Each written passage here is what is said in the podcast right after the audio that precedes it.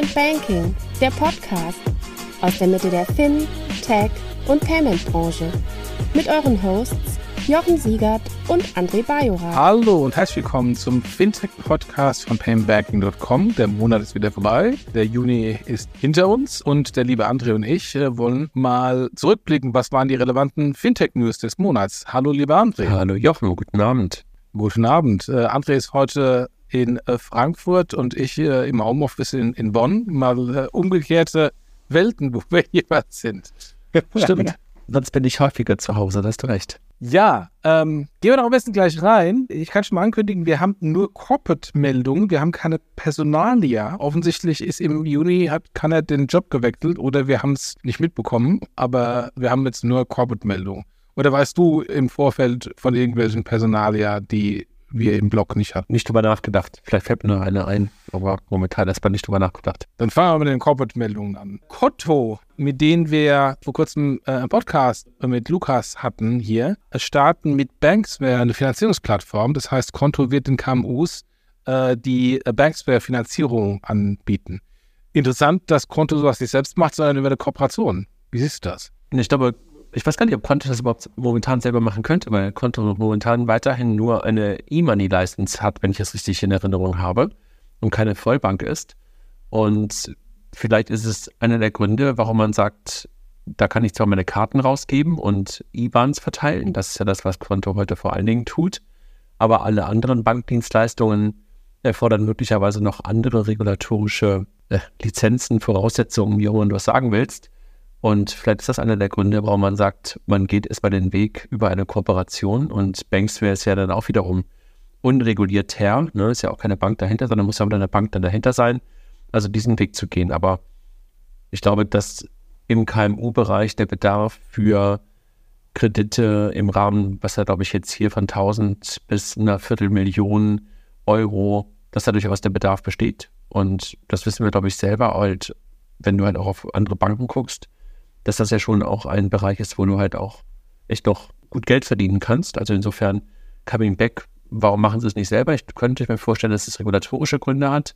Oder aber einfach auch zu sagen, Time to Market, ich suche mir erstmal einen Partner, der das kann, der möglicherweise das Risk Management auch schon ein bisschen besser auf die Reihe bekommen hat, lernst darüber und machst es danach dann irgendwann wirklich mal selber. Ja, ich hatte ja mit Lukas im Podcast auch darüber gesprochen. Es gibt ja die zwei Schulen, wie man KMU-Banking treibt. A vom Zahlungsverkehr, wie es Corso macht mit Karte und Co. Und die andere Sicht ist, wie es eine ING beispielsweise macht äh, von der Kreditseite. Deswegen haben wir auch Lendico gekauft. Wer das am Ende des Tages macht oder welche, welche Schule die, die richtigere ist, möchte jetzt gar nicht mich positionieren. Ich bin nur bei dem KMU-Kreditbereich etwas enttäuscht, möchte ich mal ein bisschen sagen, weil wir reden über das Thema seit Jahren. Es gibt seit Jahren Fintechs, die das machen. Und seit Jahren kommen die irgendwie gefühlt nicht vom Fleck. Also alle haben, machen Geschäft, aber so richtig den etablierten Banken, vor allem Sparkassen und, ähm, und Volks- und Raiffeisenbanken, wo ja die KMUs ja häufig sind, Konkurrenz machen, merke ich nicht. Deswegen frage ich mich auch hier, ob Konto und, Banksware nicht eine, eine gute Lösung ist, aber die eigentlichen, die eigentlichen Kreditvolumen von den KMUs werden die vermutlich auch nicht bekommen. Ja, ist ja, glaube ich, mal eine Frage, wie groß kann Konto halt werden?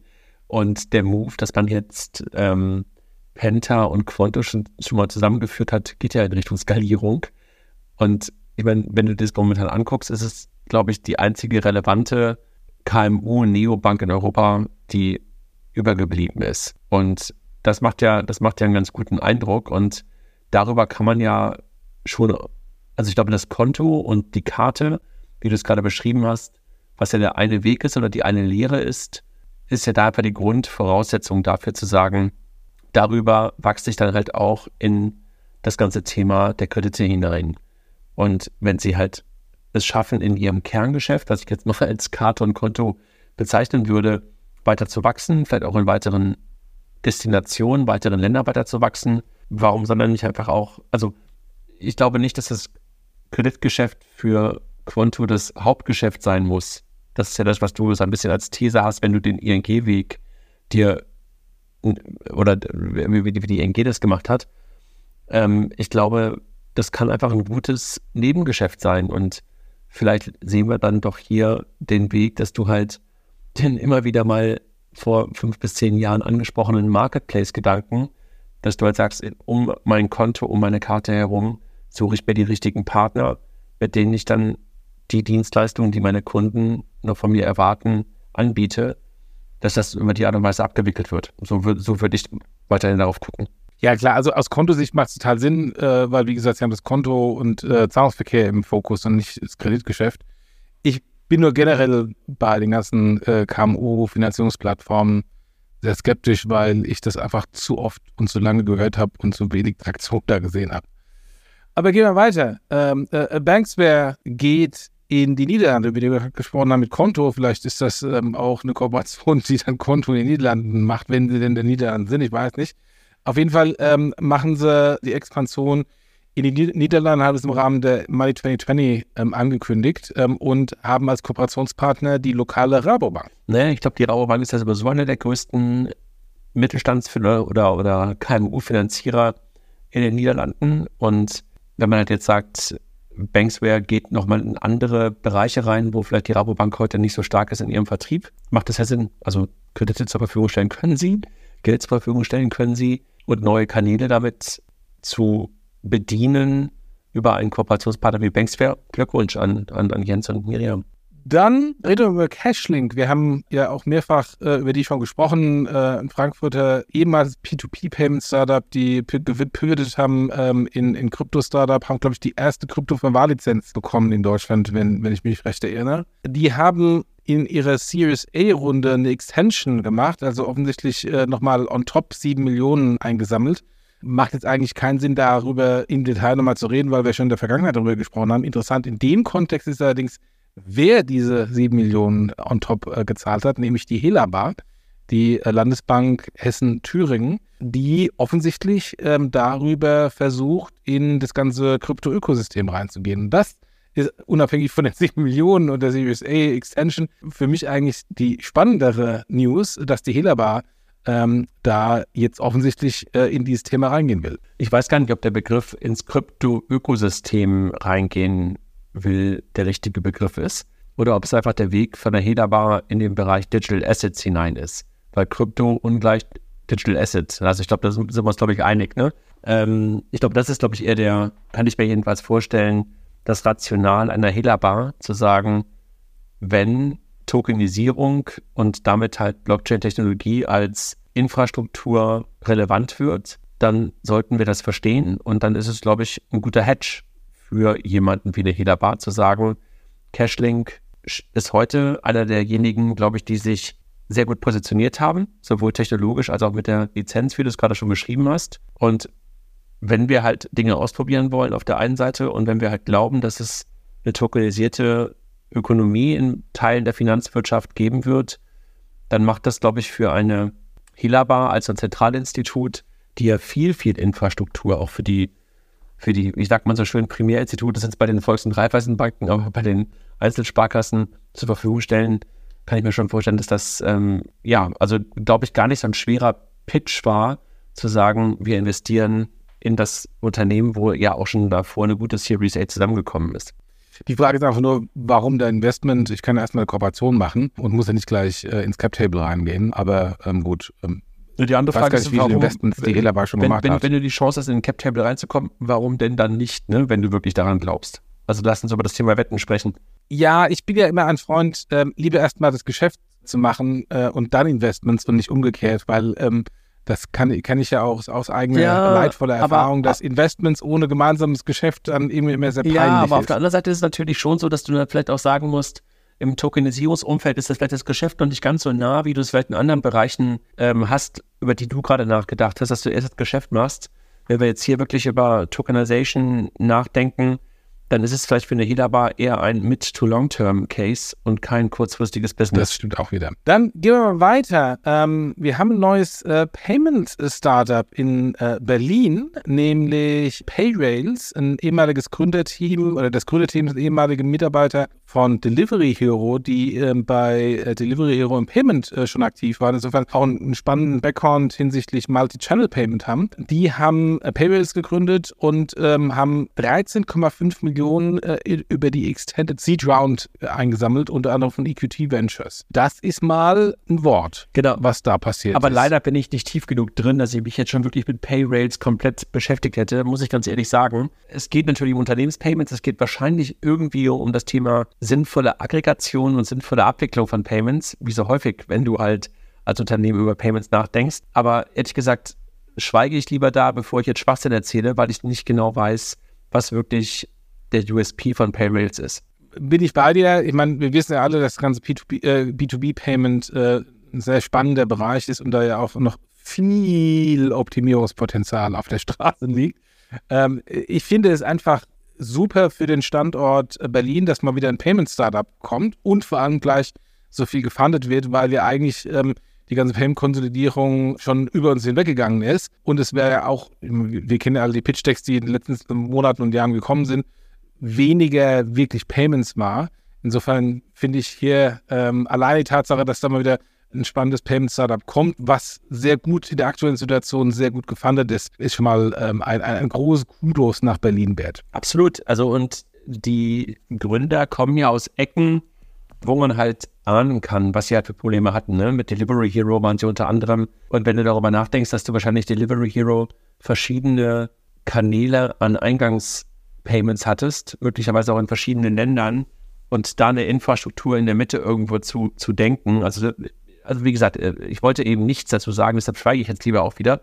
Aber äh, ich kann mir jedenfalls vorstellen, was sie da gebaut haben. Aber ohne es zu wissen, ist es doof. Ja, ich glaube, die, die Probleme, die haben sie mannigfaltig mitbekommen und versuchen jetzt zu lösen. Mal, mal gucken. Ähm, vielleicht wollen wir dem was mal in dem Podcast, um, um nochmal genauer Das ist ein Thema zu für dich.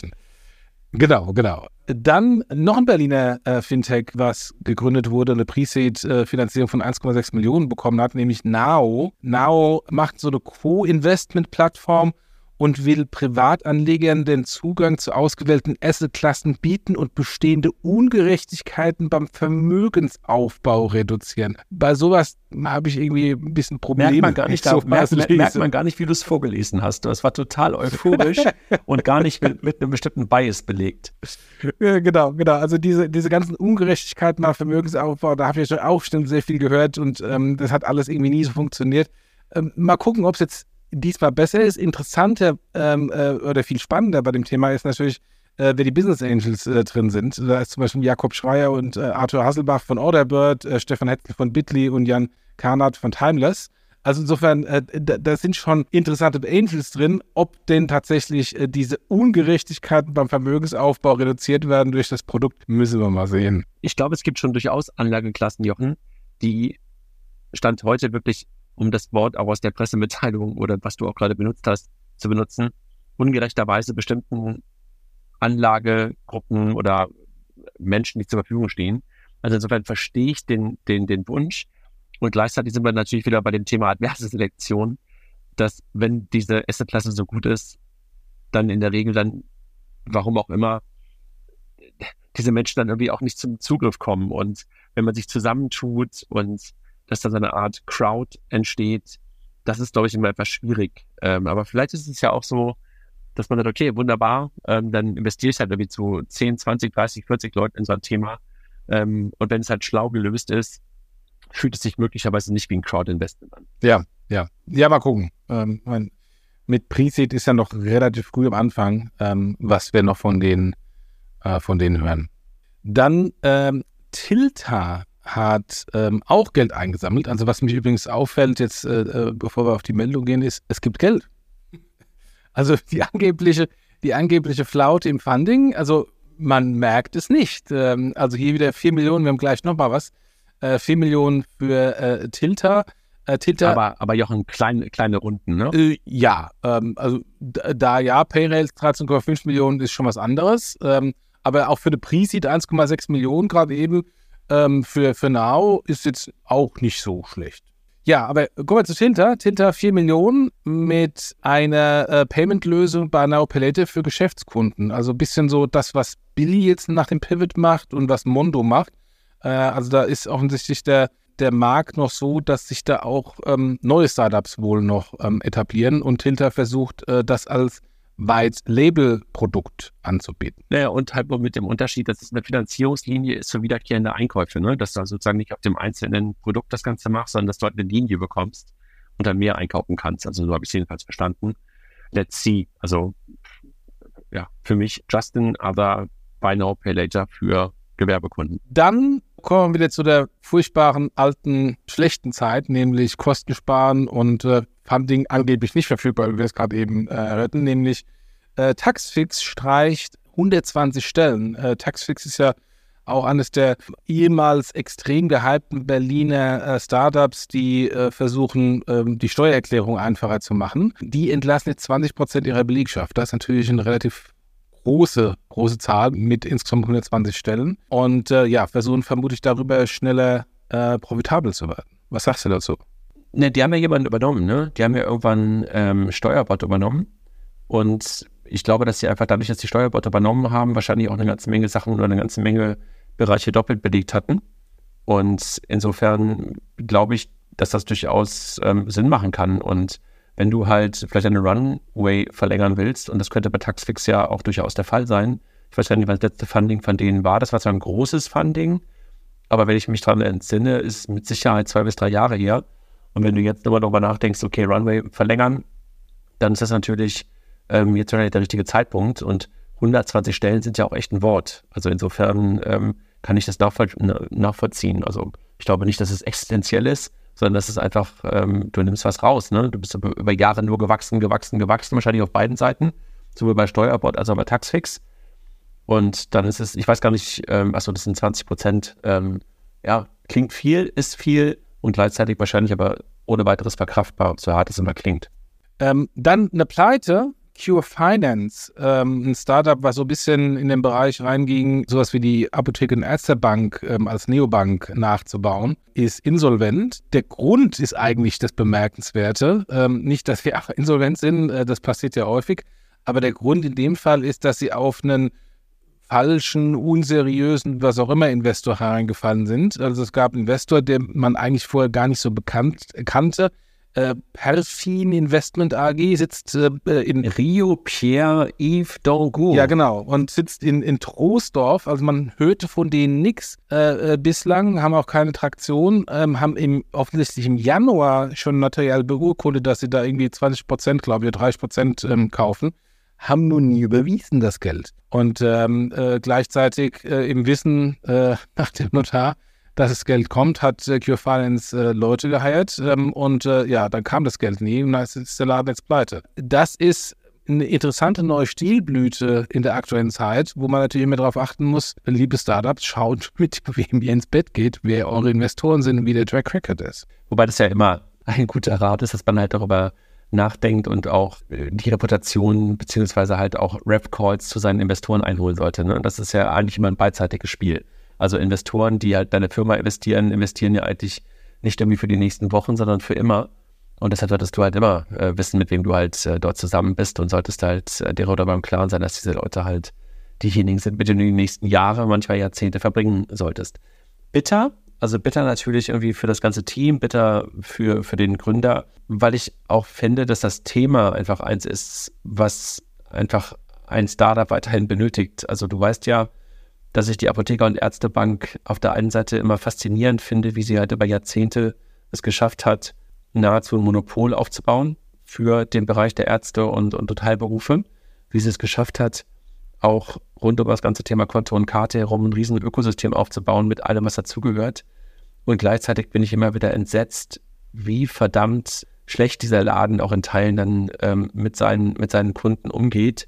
Und natürlich hatten sie eigentlich ein wunderbares Timing mit ähm, äh, Cure Finance, weil die APO-Bank natürlich echt Probleme hatte in den letzten zwei, drei Jahren. Ne? Also nach der Kernbankmigration, die wir ja schon ein paar Mal auch besprochen haben, war wahrscheinlich irgendwie das Timing, wird wahrscheinlich niemals so gut sein, Kunden von der APO-Bank ähm, zu gewinnen, weil einfach so viel Frustration nach dieser Migration, nach dieser zwar irgendwann dann, ich weiß nicht, ob man das Wort erfolgreich noch benutzen kann, aber nach der durchgeführten Migration, ähm, dass das also so, so ein gutes Timing, wie gesagt, wirst du, wirst du wahrscheinlich nie wieder finden und dass man jetzt dann auf so einen auf seinen, seinen Arschloch reingefallen ist, muss man sozusagen, ist natürlich irgendwie äh, bitter, bitter für das Team und für das Thema. Ja, ich meine, du, du weißt ja, du sprichst, deine Frau ist Zahnärztin und die Frau vom, vom Q Finance Gründer Martin Buhl, Ex-Kollege von mir von, von, von PayPal, ist auch Zahnärztin.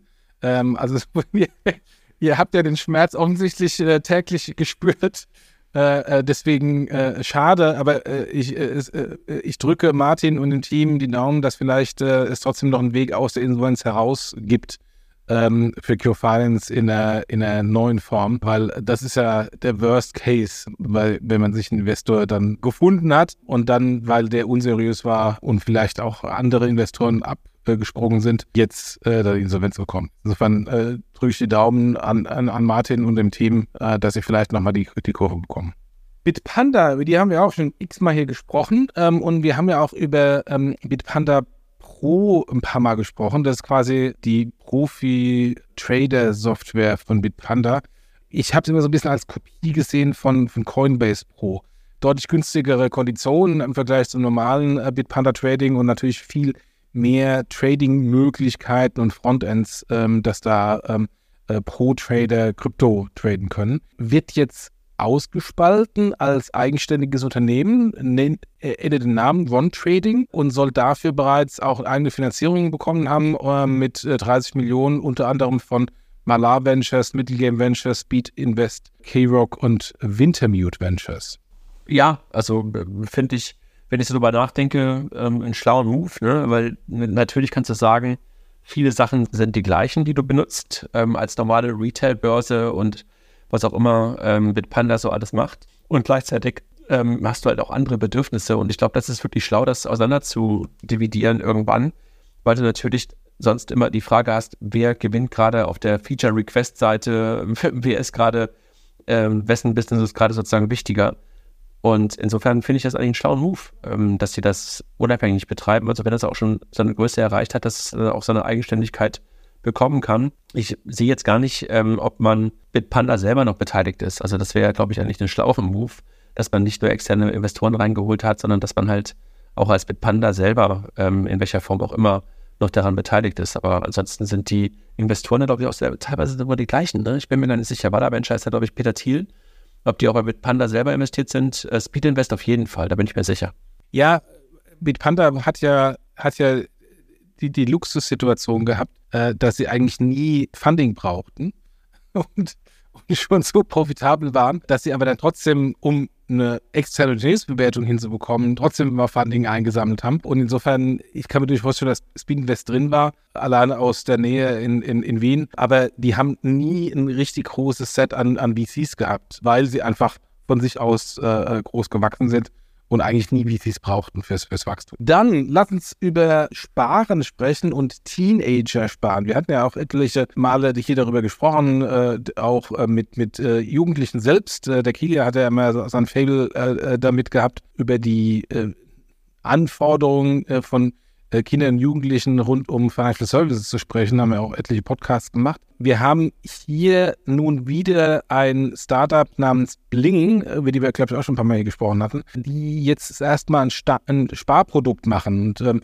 bilden sogenannte Sparbäume und wollen insofern den Kapitalmarkt für Familien öffnen, damit dann die Kinder, Jugendlichen und Familien schon zu einer sehr frühen Phase an Börse und Aktien herangeführt wird. Ich kenne das von mir. Äh, ich versuche das auch mit meinen Kindern und äh, allein denen zu sagen, hier, ich schenke euch eine Aktie, aber ihr müsst sagen, welche das ist schon eine Herausforderung, ähm, unabhängig dann von den operativen Themen wie hier Sparbäume, ähm, wie man dann anspart. Aber ähm, das ähm, sind, äh, sind doch Themen, wo man zumindest mal äh, die Freude für den Aktienmarkt äh, möglichst äh, den Jugendlichen an, ans Herz legen kann. Ich glaube, irgendwie muss dieses blöde Sparschwein ja mal abgeschafft werden. Und wenn es auf die Art und Weise funktioniert, ist es ja gut. Was ich ganz interessant finde, dass da wieder ein Asset Manager hinterhängt, Evergreen, den wir in den letzten Monaten schon ein paar Mal gehört haben, weil sie halt ähm, Portfolien von, ich glaube, Vantik war das erste und von zwei, drei anderen übernommen haben und die sich scheinbar darauf spezialisiert haben, wie auch immer sie das hinbekommen, auch kleinere Portfolien zu managen, weil das ist ja ansonsten ähm, ein bisschen immer eine Herausforderung für so kleinere, ähm, vor allem wenn es hier um einen Euro geht, für so kleinere Deals ähm, vernünftige also Produkte also ein Euro sparen. Ja, ja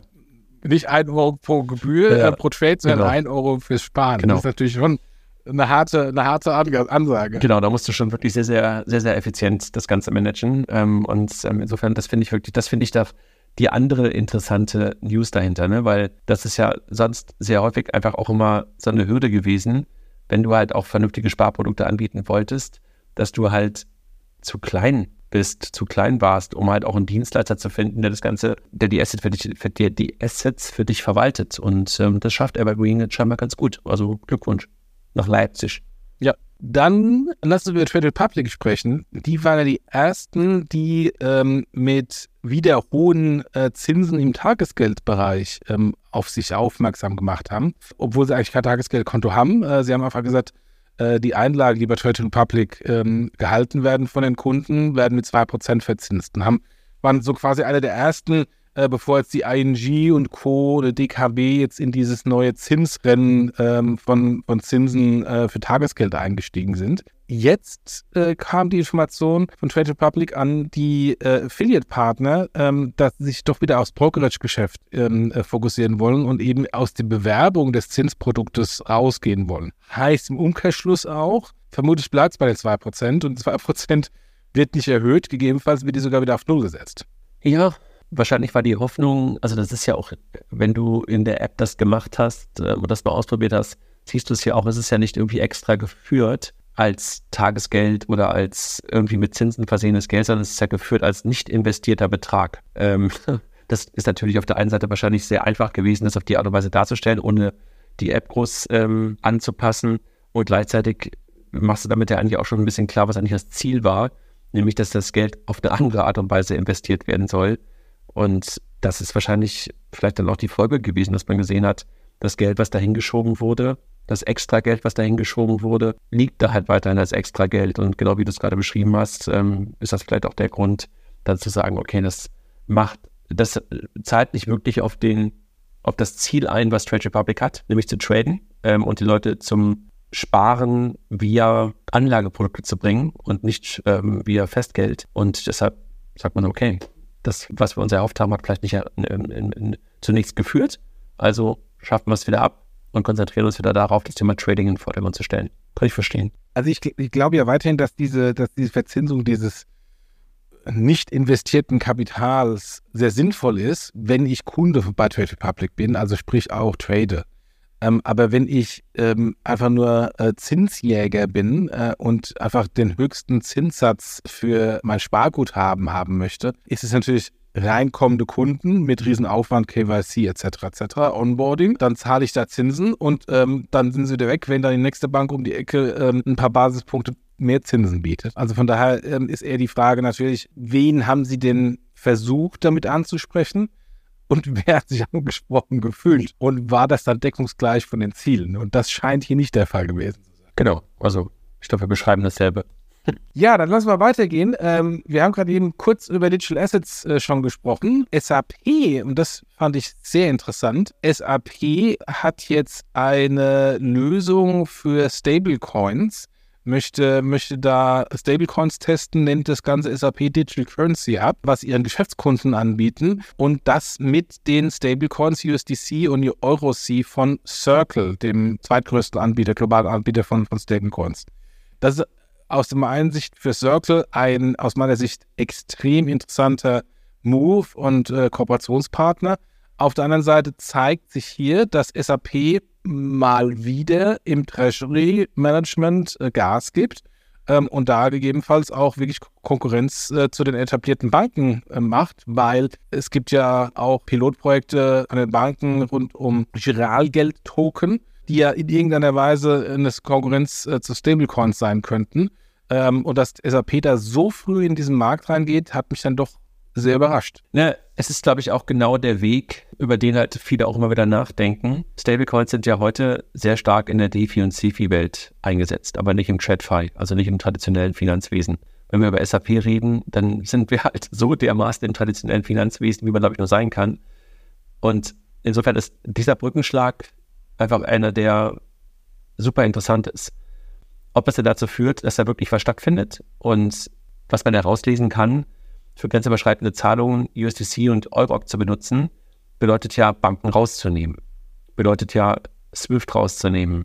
Bedeutet ja, viele, viele Intermediäre rauszunehmen.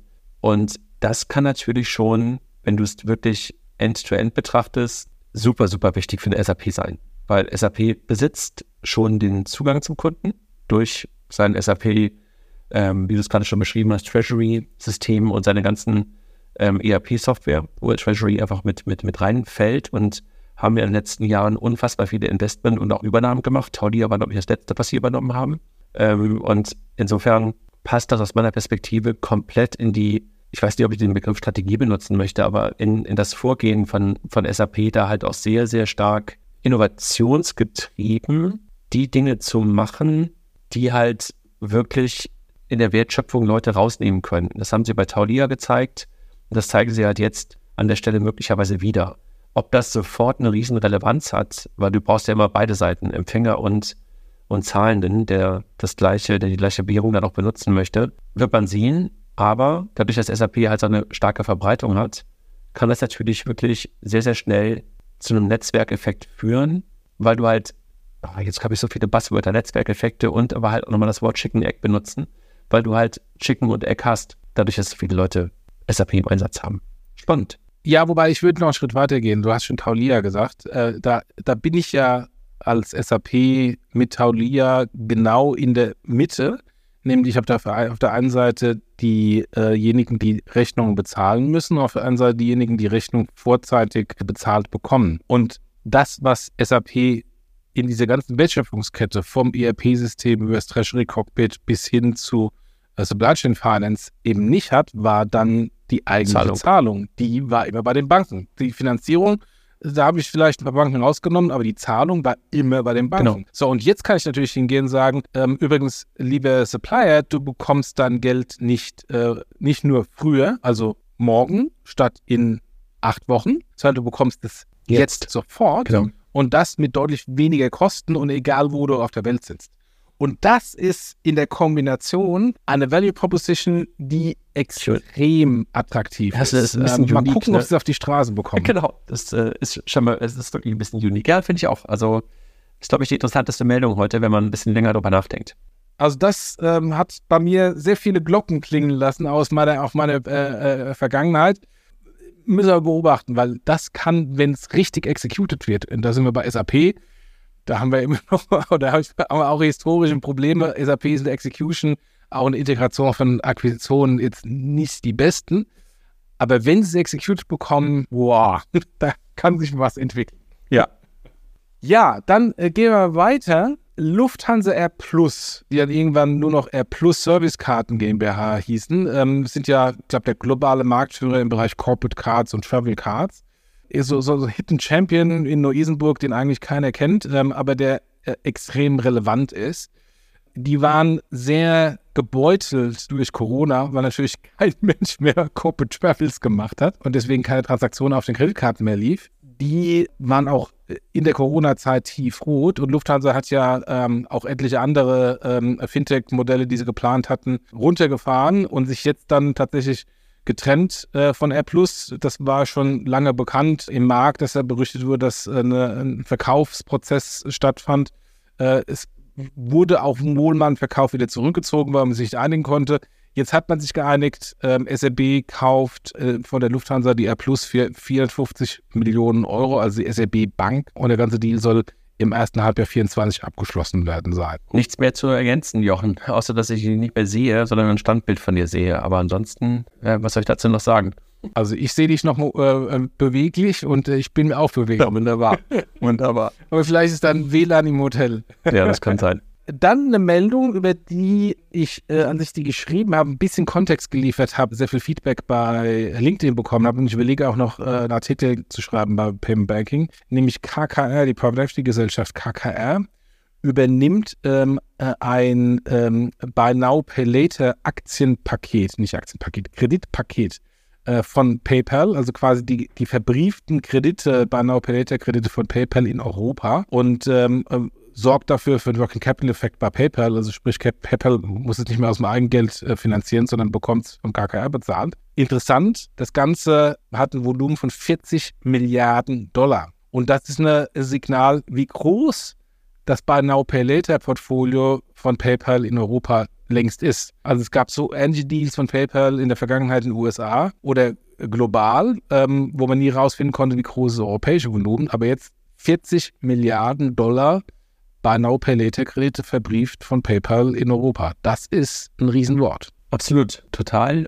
Und wenn du überlegst, gar nicht so lange her ist, dass PayPal Buy Now Pay Later eingeführt hat, ähm, echt schon beeindruckend, dass man darüber auch wieder sieht, welche Relevanz äh, PayPal im E-Commerce hat. Ne? Noch gar nicht so lange her, das habe ich gemacht.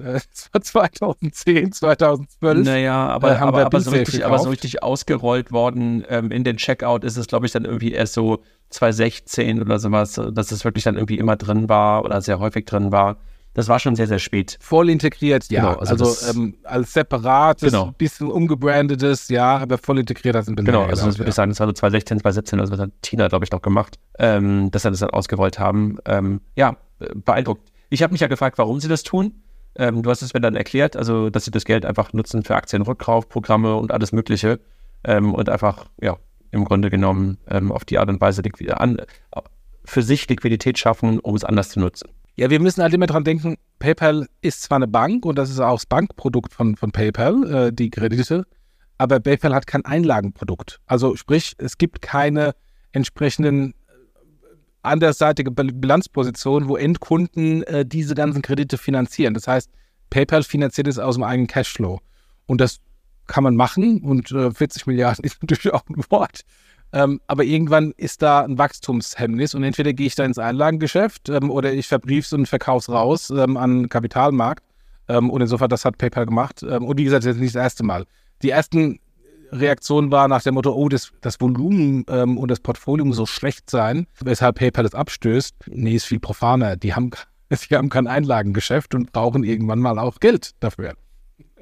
Ja, dann bleiben wir beim Payment. PayOne, das Joint Venture zwischen den Sparkassen und Ingenico bzw. Worldline, schließt eine Hochrisikosparte, was auch immer Sie darunter verstehen, im E-Payment vermutlich, ähm, aufgrund regulatorischer Anforderungen. Das klingt ja sehr danach, als würde da eine BaFin im Moment äh, sich die PayOne ein bisschen genauer anschauen, wie sie auch andere PSPs angeschaut haben, Concardis und ähm, und unser und Co. und hat da vielleicht was gefunden. Er scheint gerade so ein Pattern zu sein, ne? Dass ähm, wer auch immer, entweder durch Regulatorik oder durch Prüfungen, so wie du es gerade beschreibst, den einen oder anderen Payment Service Provider Acquirer ähm, mal näher auf die ins Geschäft äh, reinguckt ähm, und merkt, dass da bestimmte Dinge möglicherweise äh, aus der Vergangenheit vielleicht auch gemacht werden, die man so lieber heute nicht mehr tun sollte. Also insofern ist überrascht äh, nicht so richtig, dass halt auch bei einer Pay One die ja über Jahre einfach immer weiter gewachsen sind ähm, und auch aus verschiedenen Dingen zusammengesetzt worden sind, ähm, auch bestimmte Bereiche mal abgeschnitten werden müssen. Nee, also in dem Fall überrascht es mich dann doch. Ja, wieso? Aus der, aus der alten, aus der, aus der alten BS, da gab es das auch schon mal. Exakt, exakt. Und die hatten ja Riesenprobleme mit Visa. Die mussten ja auch alle neuen Merchants, die sie akquiriert hatten, von Visa und Mastercard genehmigen lassen, weil sie so Riesenprobleme auf der Risikoseite hatte. Ähm, deswegen wundert mich, dass da überhaupt noch was da ist, nur Hochrisikosport. Naja, aber du hast ja gerade schon gesagt, das ist ja ein Joint Venture, was aus verschiedenen Sachen zusammengesetzt worden ist. Und da gab es ja auch noch ein paar andere, die dazu gekommen sind. Also Pay One zum Beispiel ja auch. Und vielleicht ja, gab es da einfach aus, aus, aus, anderen, ja. aus anderen äh, Beständen ähm, Geschäft, was man möglicherweise jetzt auch mal absteigen musste. Ja, absolut. Bleiben wir bei der BaFin. Die hat ja auch bei FedEx den Giro geprüft. Ähm, und da gab es ja dann auch ein paar Ad-Hoc-Mitteilungen, die jetzt äh, nicht so gut aussahen für FedEx. Diesmal wohl was Besseres, weil im Rahmen der äh, Prozesse, der Überprüfungsprozesse, wurden die Eigenkapitalanforderungen äh, bei FlatEx von der BaFin reduziert äh, um 75 Basispunkte. Das ist ja mal offensichtlich ein gutes Signal. Ja. Also dann haben, haben die wohl offensichtlich ihre Hausaufgaben jetzt gemacht. Das ist doch gut. Nichts mehr zu sagen. Nee, außer BaFin die dritte. BaFin ist bei der Warengoldbank in Hamburg und ähm, hat da wohl auch äh, Compliance-Verstöße festgestellt. Ähm, und die Bank plant jetzt Restrukturierungsmaßnahmen und rechnet mit hohen Provisionsverlusten. Der Warengoldkurs brach nach der Meldung massiv ein. Und was man, wenn man ein bisschen tiefer gegraben hat, zwischen den Zeilen, die man gelesen hat, das muss es wohl irgendwie um Iran-Geschäfte gehen. Genau, also die Kollegen von Finanzszene ähm, haben das ja über ein paar Wochen immer wieder verfolgt. Und es gab ja immer wieder Ad-Hocs. Und ähm, ja, Da hat wohl jemand versucht, internationalen Zahlungsverkehr in Bereiche oder in Länder reinzumachen, wo es vielleicht ein bisschen schwieriger ist. Und so sieht es wohl aus. Und ähm, ich, wahrscheinlich konnte man damit viel Geld verdienen und kann man damit viel Geld verdienen, aber wie wir gerade sehen, ist da auch ein gewisses Risiko bei, dass es nicht jeder so richtig mag und dass da vielleicht auch bestimmte Regeln nicht ganz so eingehalten worden sind, vielleicht wie man sie hätte einhalten sollen. So klingt es ja bei möglichen Compliance-Verstößen. Ähm, let's see. Also drücken wir mal die Daumen, dass da nicht ähm, noch mehr ähm, passiert. Weil wichtige, wichtige Bank für das eine oder andere Fintech. Ne? Ja, ja. Im Ökosystem, um das Passwort nochmal genau. zu stressen. Genau. Das war's an den Meldungen, äh, die die äh, Christina zusammengestellt hat für uns im Juni. Doch einiges, aber so richtig äh, die großen Knallermeldungen sind bislang ausgeblieben. Ja gut, das SAP-Thema ist schon ein Knallerthema. Ich wollte ja auch ähm, das Thema auf der letzten, ähm, auf der letzten Backs mit, mit, mit den Leuten besprechen, ob SAP sozusagen den Banken das Corporate Banking wegnimmt. Ähm, so richtig wollte mit mir keiner darüber sprechen. Aber jetzt versteht ihr vielleicht auch, warum ich darüber eigentlich auf der Backs sprechen wollte. Also es wird Zeit, dass wir das Thema SAP nochmal auf die Bühne bringen. Absolut. Aber dass das Thema ähm, in dem Bereich Treasury äh, Management, äh, Cash Management, Supply Chain Finance Management spannend ist und da der Wettbewerb wächst, wächst, wächst und die etablierten Player Schwierigkeiten nicht so hinschauen oder einen ruhigen Schlaf schlafen, das ist ja nichts Neues. Das haben wir auch schon öfters mal hier gehabt im Podcast. Das ist richtig. Gut. Gut, dann äh, schauen wir mal, wie der Sommermonat Juli wird. Ähm, äh, es gehen jetzt sehr, sehr viele in den Urlaub. Ich war schon im Urlaub, weil NRW äh, als allererstes schon ähm, Urlaub hatte oder beziehungsweise die Sommerferien schon begonnen hatte ähm, und wir waren, waren schon weg. Insofern, mein Sommerurlaub ist schon vorbei wenn er vermutlich bei vielen anderen noch erst anfängt. Mal schauen, was der Juli für uns bringt und natürlich dann auch der August. Und äh, ja, äh, freue ich mich in vier Wochen wieder mit dir zu podcasten zu dem Thema. Alles klar. Schönen Abend. Mach's gut. Tschüss. Tschüss.